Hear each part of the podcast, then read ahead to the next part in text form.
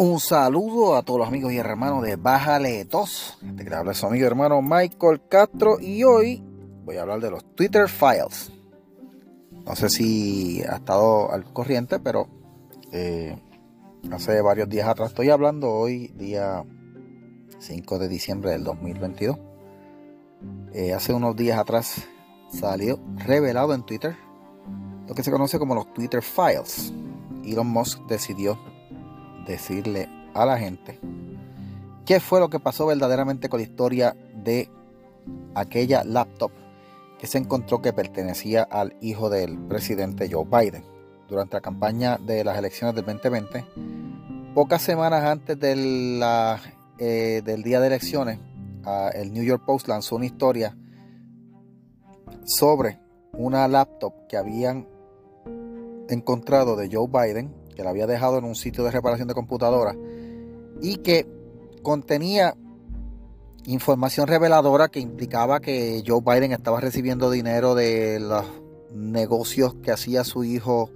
Eh, no eran negocios ilegales, pero eran negocios que rayaban en la parte sombría de, lo que es una influencia indebida de un político para conseguir eh, lucro.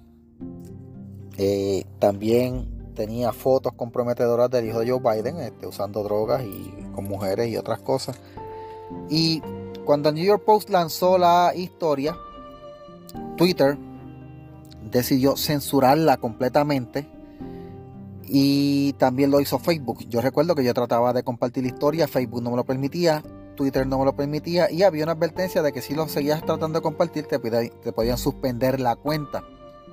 Así que pocas semanas antes de que saliera, eh, de que ocurrieran las elecciones, esta historia fue totalmente censurada. Muchos dicen y creen que probablemente el resultado de las elecciones hubiera sido distinto si se hubiera permitido la divulgación de esta historia en las redes sociales. ¿Habrá sido eso posible? Pudo haber sido un, eh, pudo haber sido un factor a considerar en las elecciones. Bueno, eso no se sabe. Lo que sí se sabe es que hubo un esfuerzo concertado, y ahí es donde vienen los Twitter Files, entre el Partido Demócrata y Twitter para suprimir la historia. Lo que yo voy a estar haciendo en el próximo segmento, que va a ser bastante ¿verdad? extenso porque no lo pienso cortar, es leer enteramente el contenido de los Twitter Files, tal y como los publicó el periodista Matt Taibbi en Twitter, sin interrupciones. Y, y después en el próximo segmento entonces vamos a estar analizando Así que eh, vamos a estar leyendo ese contenido de Twitter Files en español para mis amigos que pues no dominan el idioma inglés, especialmente los amigos de México y Colombia que escuchan el podcast. Un saludo a todos ustedes y también a los amigos de Venezuela que escuchan según las encuestas más recientes. Así que lo próximo que sigue son los Twitter Files en español, traducido por mí. Y antes de seguir, les recuerdo puede compartir este podcast con sus amistades y me estaría haciendo un gran favor. No se quede, Twitter Files en el próximo segmento.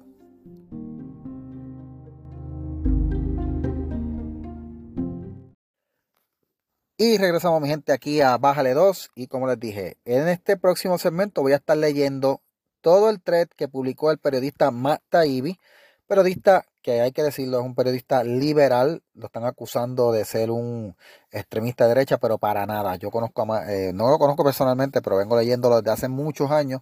Bataille es un periodista bien liberal, eh, que ha decidido seguir su conciencia antes que a, los demás y decidió publicar este thread de los Twitter Files, la investigación interna de cómo se suprimió la historia de la computadora de Hunter Biden.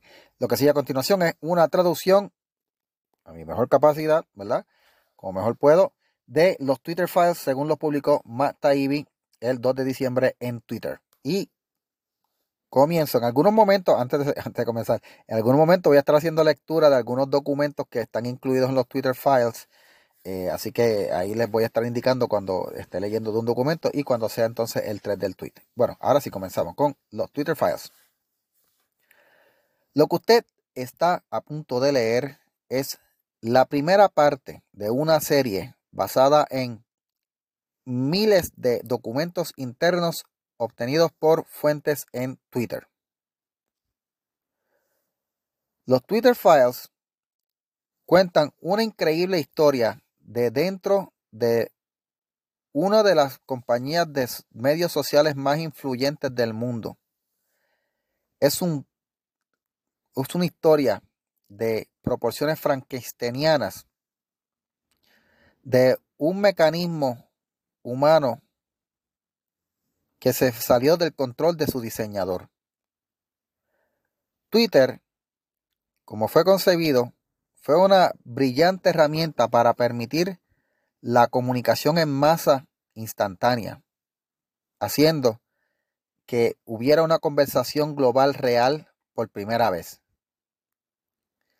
En sus primeros, en sus inicios, Twitter cumplió a cabalidad con su eh, misión de darle a la gente el poder de crear y compartir e ideas e información de manera instantánea sin barreras. Conforme el tiempo pasó, sin embargo, la compañía se ha visto obligada a añadir esas barreras. Algunas de las primeras herramientas para controlar el discurso fueron diseñadas para combatir el spam y eh, estafas financieras. Lentamente, con el tiempo, el staff de personal de Twitter y ejecutivos comenzaron a hallar más y más usos para estas herramientas. Gentes fuera de la compañía comenzaron a pedirle a la, a la compañía que manipulara el discurso de también. Primero fue un poco, luego un poco más y entonces fue constante. En el 2020, peticiones de actores conectados. Y aquí hago una pausa para decir, actores conectados se refiere a personas que están en los partidos políticos. En el 2020, peticiones de actores conectados para borrar tweets eran rutina. Un ejecutivo le podía escribir a otro. Aquí tienes algo más del equipo de Biden para revisar. Y la contestación llegaba diciendo, ya fue manejado. Celebridades, artistas y desconocidos podían ser removidos o revisados por petición de un partido político. Y aquí en esta parte insertan una imagen de cuando piden una que se borrara un tweet de James Wood, un actor eh, estadounidense conservador. Continúo leyendo Twitter Files. Ambos partidos tenían acceso a estas herramientas. Por ejemplo, en el año 2020, peticiones tanto de la compañía de la Casa Blanca bajo Trump y de la, de la campaña de Biden fueron recibidas y honrados. Sin embargo, este sistema no era balanceado, estaba basado en contactos, porque Twitter era y es y está mayormente compuesto por personal de una sola orientación político. Había más canales, más formas de quejarse abiertas para la izquierda y por ende los demócratas que para la derecha. El resultante sesgo en, moderación de contenido y decisiones es visible en los documentos que está usted por leer. Sin embargo, esto es también un assessment de los líderes a alto nivel y medio nivel de la compañía. Los Twitter Files, parte 1. ¿Cómo y por qué Twitter bloqueó la historia de Hunter Biden? En octubre 14 del 2020, el New York Post publicó los secretos, los emails secretos de Biden. Una investigación basada en el contenido de una computadora, una laptop abandonada por Hunter Biden. Twitter tomó pasos extraordinarios para suprimir la historia, removiendo enlaces y poniendo advertencias de que sería peligroso compartir el material e incluso bloquearon su transmisión por medio de mensajes directos. Esto es una herramienta que se utiliza mayormente para casos extremos como casos de pornografía infantil. La secretaria, la portavoz de la Casa Blanca, Kayleigh McEnany, fue bloqueada de su cuenta por escribir un tuit acerca de la historia, lo que causó que se enviara una carta de la campaña de Trump, eh, de un eh, líder de la campaña de Trump llamado Mike, Mike Hahn, que les dice que por lo menos pretendieran que les importaban el tema de la información por los próximos 20 días. Y ahora leo el documento enviado de Mike Hahn. La cuenta de Kayleigh McEnany ha sido cerrada simplemente por hablar de la historia del New York Post. Todo lo que ella hizo fue citar la historia, un reportaje que ha estado reportado por otros medios y que no ha sido disputado por la campaña de Biden. Necesito una respuesta inmediata de por qué y cuándo será ella restablecida la red. No me siento bien como nadie en este equipo me ha llamado respecto a las noticias que van a estar censurando los... Y como les dije, al menos pretendan que les importa esto por los próximos 20 días. Continúo leyendo los Twitter Files. Esto llevó a que el ejecutivo de política pública, Carolyn Strom, le enviara un mensaje. Varios empleados notaron que había una tensión entre los, entre los equipos de comunicaciones que tenían muy poco control sobre la moderación y los equipos de seguridad y confianza. La nota de Strom le dio una respuesta a la historia de la laptop de por qué había sido removida y explicó que fue porque la política sobre material hackeado de la compañía. Leo el mensaje de ella. Gracias por, por contactarnos. Cuando verificamos, el usuario fue virado por el sitio de integridad por violar nuestra política de material hackeado. Continúo leyendo Twitter Files. Aunque varias fuentes recuerdan haber escuchado una advertencia general de agentes de la, de la ley federal de que podrían haber posibles ataques y hackeos no había evidencia de que hubiera eh, el gobierno estuviera envuelto en, la, en el asunto de la historia de la laptop. De hecho, ese pudo haber sido el problema. La decisión se hizo a los más altos niveles de la compañía, pero sin el conocimiento del entonces CEO Jack Dorsey, con la anuencia de la antigua líder de equipo legal y confianza Villaya Gade. Ellos simplemente improvisaron. Es como un ex empleado dice que fue la decisión. El hackeo fue la excusa, pero luego de varias horas, todos nos habíamos dado cuenta de que eso no iba a ser suficiente para explicar. Nadie tenía el valor para reversar la decisión. Como puede ver, la confusión siguió un largo intercambio que, que termina entre Gade y la, el antiguo líder de seguridad y confianza, Joel Roth. El oficial de comunicaciones Trenton Kennedy escribe, estoy luchando para entender la, base de la política para marcar esto como algo inseguro.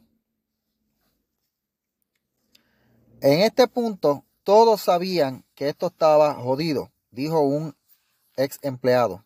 Pero la respuesta fue que era mejor equivocarse del lado de mejor, era mejor seguir equivocados. El antiguo vicepresidente de comunicaciones globales, Brandon Borman, pregunta, ¿podemos de verdad reclamar que esto es parte de la política? A lo cual el jefe general de, legal, Jim Baker, le, le aconseja que es mejor mantenerse en este curso porque es más seguro. El problema fundamental con las compañías de tecnología y moderación de contenido es que muchas personas a cargo del el discurso les importa muy poco la, la, expresión o el discurso.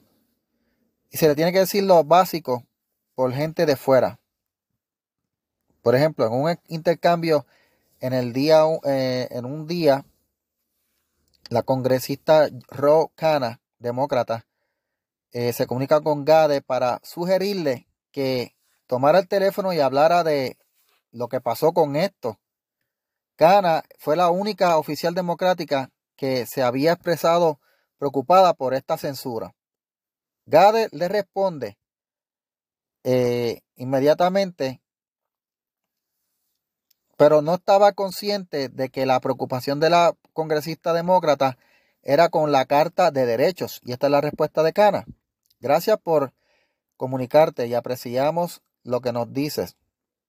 Hemos puesto un mensaje de clarificación a los tweets esta tarde explicando nuestra política acerca de eh, poner información privada y vincular directamente a material hackeado. La cuenta de la secretaria de prensa no ha sido permanentemente suspendida. Requerimos que ella borre el tweet que contiene el material que está en violación de nuestras reglas y su cuenta será eh, restringida hasta que ella cumpla. Cana trata de redirigir la, conversación al asunto de la primera enmienda. Y lo que dice el mensaje es eh, Cana Abiyaya Gade esto parece ser una violación de la primera enmienda, los principios de la primera enmienda. Si hay un material hackeado, información o alguna otra información que pueda exponer un crimen serio de guerra y el New York Times lo publicaría, yo creo que el New York Times puede, tiene todo el derecho a hacerlo. Un periodista no debe ser eh, hallado responsable por las acciones ilegales de sus fuentes, a menos que ellos hayan participado activamente en el hackeo. Así que eh, restringir la distribución de este material, especialmente respecto a un eh, candidato presidencial, parece que no está en la mejor principio de lo que se estipuló en el caso de New York Times versus Sullivan. Y digo esto como una, como una seguidora fiel de Biden. Eh, y convencida de que no se hizo nada erróneo, pero la historia se ha vuelto más acerca de la censura que de un relativa e inofensivo email y se ha convertido en un asunto más grande que lo que debió haber sido. Esto también está llevando a serios problemas para eh, limitar la sesión 230. Esto traerá más problemas. Creo que Twitter debe limitar lo que recomienda y ponerlo en las trending news. Bueno, un día después, la eh, líder de eh, política pública Laura Corberson, recibió un espeluznante carta de Carl Sabo de la firma de investigación NetChoice que había entrevistado a 12 miembros del Congreso, eh, nueve republicanos y tres demócratas de la casa de la de la Comisión de los Jurídicos del, del, del Congreso. Y dice el documento aquí.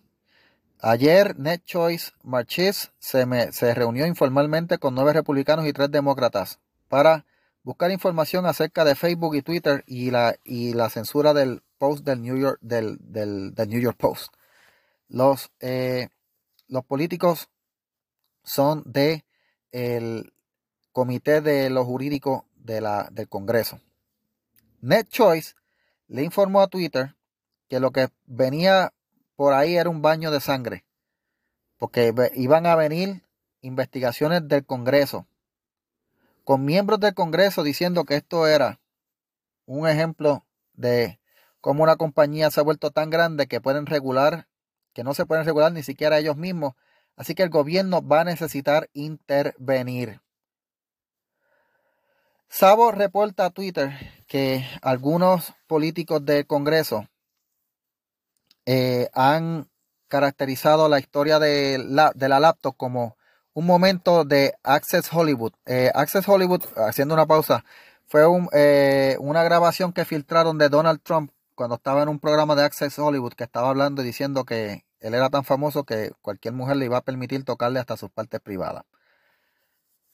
Continúo leyendo. Twitter Files La primera enmienda no es absoluta.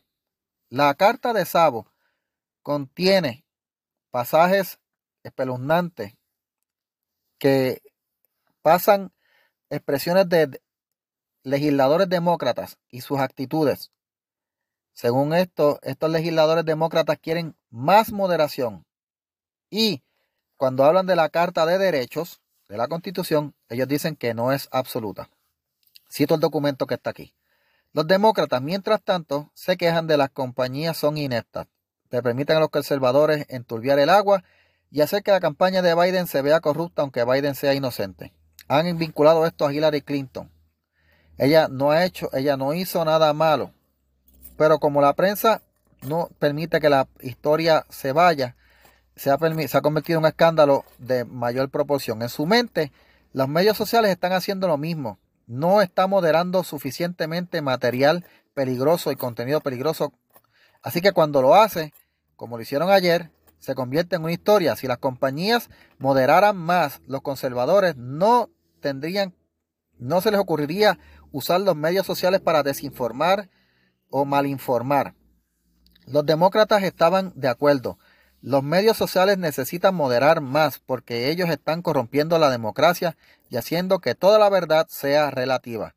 Cuando se refiere a cómo el gobierno debe insistir en eso, eh, y ser consistente con la primera enmienda, ellos dijeron, y se refiere a los políticos demócratas, la primera enmienda no es absoluta. En un, aparte de historia de Twitter, de la historia de Hunter Biden, fue como mucho de esto se hizo sin el conocimiento del CEO de la compañía, Jack Dorsey, y cuánto tiempo le tomó para la situación para ser desenredada o desjodida, como lo dijo un ex empleado. Incluso después de que George Dorsey eh, se expresó al respecto. Bueno, aquí termina los Twitter Files. El próximo segmento voy a dar mi opinión al respecto.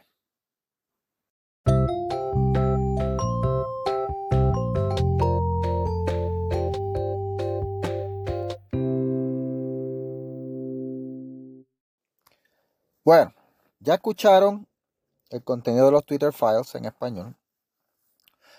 Luego de que esto salió a la luz, y de hecho es la primera parte, dicen que van a salir más cosas. Eh, los bandos en ambos lados han reaccionado de, bueno, de manera como se esperaba. El bando de los demócratas y los liberales ha reaccionado tildando a Matt Taibbi como un traidor a la profesión del periodismo. Eh, lo han tildado como un lacayo de Elon Musk, nada más lejos, la verdad. Matt Taibbi es un periodista con una larga trayectoria, escribió para la revista Rolling Stone, es uno de los mejores periodistas que yo he podido leer. Tremendo escritor, sabe hacer una buena historia y sobre todo es una persona que está bien documentada y ahora mismo se fue independiente y tiene su página en Substack. Así que Matt Taibbi es un periodista probado, de los mejores.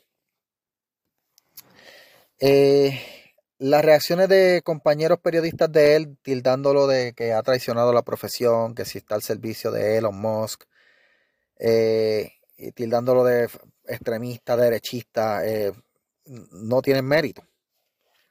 Por otra parte, del lado conservador y republicano están diciendo, pues, vieron eh, que estaba cierto, se sabía que la, que la historia fue censurada, lo que no se sabía es cómo había un contubernio entre el Partido Demócrata, la campaña demócrata y la, y, la compañía en Twitter. Y de hecho, aquí lo que hay que detallar es un, dato.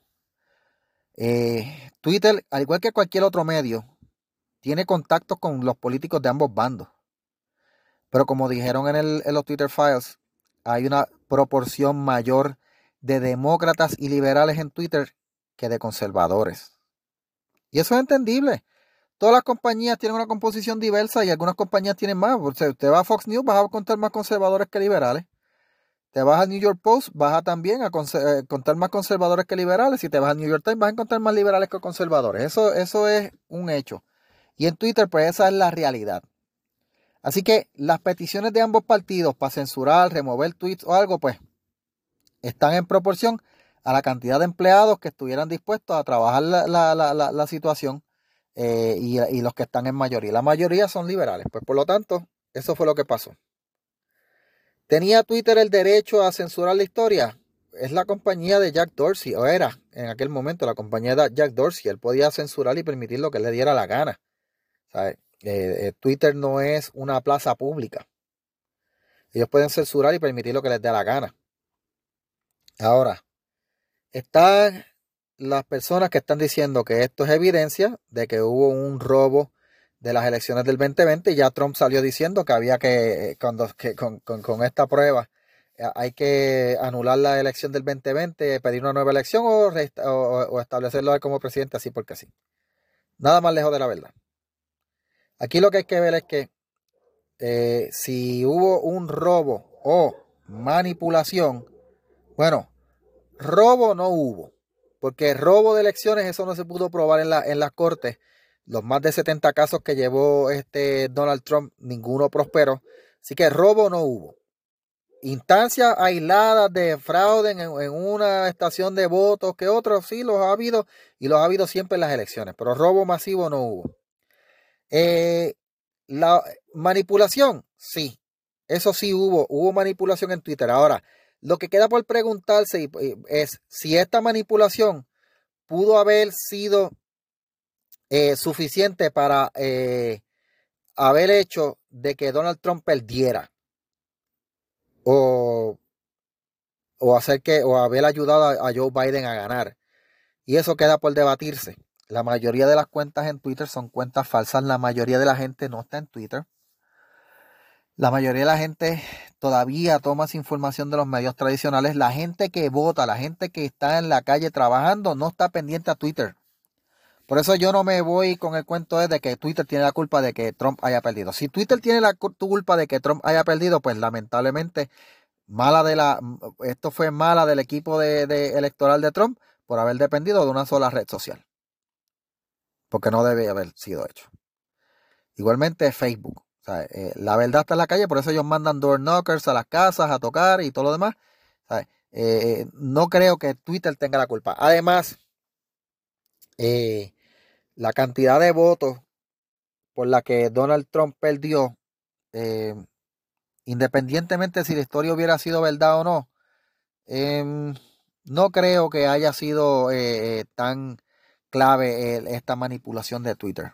Claro, yo no soy un tipo de izquierda a izquierda ni de derecha a derecha. Yo soy un tipo que estoy más al centro. Así que mis amigos que están más a la derecha van a decir, no, yo estoy mal, que yo estoy mal porque esto es prueba irrefutable de que esto. Y los que están a la izquierda van a decir, eh, no, esto no prueba nada. Lo que sí se prueba es que hubo una manipulación. Ahora sí, esto sí es una prueba del poder que tienen las redes sociales. Eh, y que en la búsqueda de crear un balance de poderes, gente, en la política hay lo que se conoce la teoría de los poderes. El primer poder, que es el ejecutivo, ¿verdad? Los presidentes, eh, gobernadores. El segundo poder, que es el legislativo, que está eh, los senadores y, legisladores. Eh, y el tercer poder, que es el judicial, las cortes, crean un balance en la sociedad, pero a eso se le añadió un cuarto poder, que es el de la prensa. La prensa es el cuarto poder que balancea a los otros cuando uno se va más allá de, y se pasa los límites de lo que debería ser. Pero en tiempos modernos surgió lo que se conoce como un quinto poder. Y un quinto poder es el de las redes sociales, en donde ahora la prensa tiene un control sobre el contenido porque solamente periodistas pueden informar y dar a conocer la opinión eh, al público. Pero en las redes todos tienen una voz, todos tienen una voz igual, pero cuando las redes son controladas por unos intereses que controlan el flujo de información, bueno, pues ese quinto poder no va a estar tan balanceado ni va a balancear a los otros como se esperaba.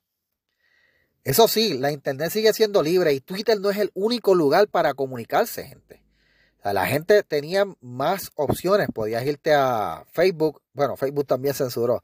Podías irte a Reddit. Bueno, Reddit también censuró. bueno, gente, lo que ciertamente aquí se está viendo es que las principales redes sociales que estaban en ese momento bien vigentes, Facebook, Twitter, Reddit, estaban bien sesgadas a favor del Partido Demócrata. Pero eso hizo que surgieran redes adicionales. Ahora está Gap Trends, ahora está Parler. Y recientemente, pues Trump hizo su propia red social, eh, Truth Social. Eh, así que no tiene tantos seguidores como tiene en Twitter, porque de hecho la cuenta que de Trump se la volvieron a hablar en Twitter y en, dos días tenía ya ochenta y pico millones, casi 90 millones de seguidores. En Truth Social él no tiene esa cantidad. Eh, así que, eh, pero eh, añade un balance. Ahora el que no quiera estar en Twitter, se puede ir a Truth Social, se puede ir a Gap Trends, se puede ir a Parler. O, también están los, WhatsApp y Telegram aunque esos pues no son tan públicos, ¿verdad? Pero opciones hay y lo que crea es un balance. De hecho, eh, yo creo que este asunto de la manipulación que hubo en las elecciones por parte de Twitter, de la historia de Hunter Biden, que no creo que haya sido el factor decisivo para que Trump haya perdido. Eh, este, lo, que, lo que se vio es como esa red empezó a perder eh, dinero en la, en la bolsa de valores hasta que pues, la compró Elon Musk. Lo mismo Facebook ha ido perdiendo. Porque acuérdate que tienen un rival ahora que se llama TikTok, que es propiedad de China. Y como es propiedad de China, ellos dirigen los algoritmos. Sobre TikTok vamos a estar hablando en un futuro más cercano. Eh, y el resto de las personas, los conservadores, han ido a las otras redes. Así que el balance que se supone que haya en las redes, pues al momento donde estaba Jack Dorsey, no lo había. Y todavía al día de hoy, lo dice Matt Taibbi, que la composición de los que toman las decisiones sobre con moderación de contenido, aunque ahora están más controlados porque eh, Elon Musk les advirtió que no estén censurando solamente a los conservadores. O sea, que balanceen y abran las puertas y permitan la comunicación. Excepto como los casos de Kanye West, ¿verdad? Pero el balance está recuperándose, por lo menos en Twitter, pero gente, todavía está Facebook ahí y están las otras redes sociales. Y sobre todo, gente, está la vida real. Y en la vida real, gente, la gente no está en Twitter todo el tiempo. La gente que de verdad vota no está en Twitter. Ahora vamos a ver si para las próximas elecciones, cómo va a ser este, este panorama. Lo que los Twitter Files han probado, pues usted ya lo vio. Eh, lo que sí queda aquí por decirle a usted, amigo y amiga que me escucha, es que la decisión última de votar o no votar o pensar o no pensar de tal manera está en usted. La culpa no es de una red social, no es culpa de la red social que determine los algoritmos, a menos que usted sea un adolescente manipulable. Usted, si ya tiene uso de razón y sabe pensar por sí mismo, aunque no, no, necesariamente la gente cuando cumple años llega a la madurez. Pero si usted tiene el uso de razón, usted no tiene por qué dejar manipularse por una red social. Cuando la historia del New York Post se censuró, yo dije, espérate, esto me llamó la atención porque yo hice, fui directamente a la página del New York Post, porque la internet te permite eso y la internet se hizo precisamente para eso. Si te cierran un canal, vete por otro y te vas por otro. Y yo leí la historia del New York Post la ley completa, pero no la podía compartir, lamentablemente. Ah, no la podía compartir por Twitter, la podía compartir por WhatsApp, la podía compartir por Telegram. Eh, así que no se deje manipular por las redes y eh, esté pendiente para la próxima, cuando lancen la próxima eh, serie de los Twitter Files, pues voy a hacerlo nuevamente aquí para leerlo en español para mis amigos que no dominan el lenguaje, especialmente a mis amigos de México y Colombia que escuchan el podcast. Muy agradecido por su sintonía, muy sorprendido de que me estén escuchando allá. Voy a estar hablando allá de sus países pronto en futuros podcasts, así que bien agradecido. Bien, con esto me despido.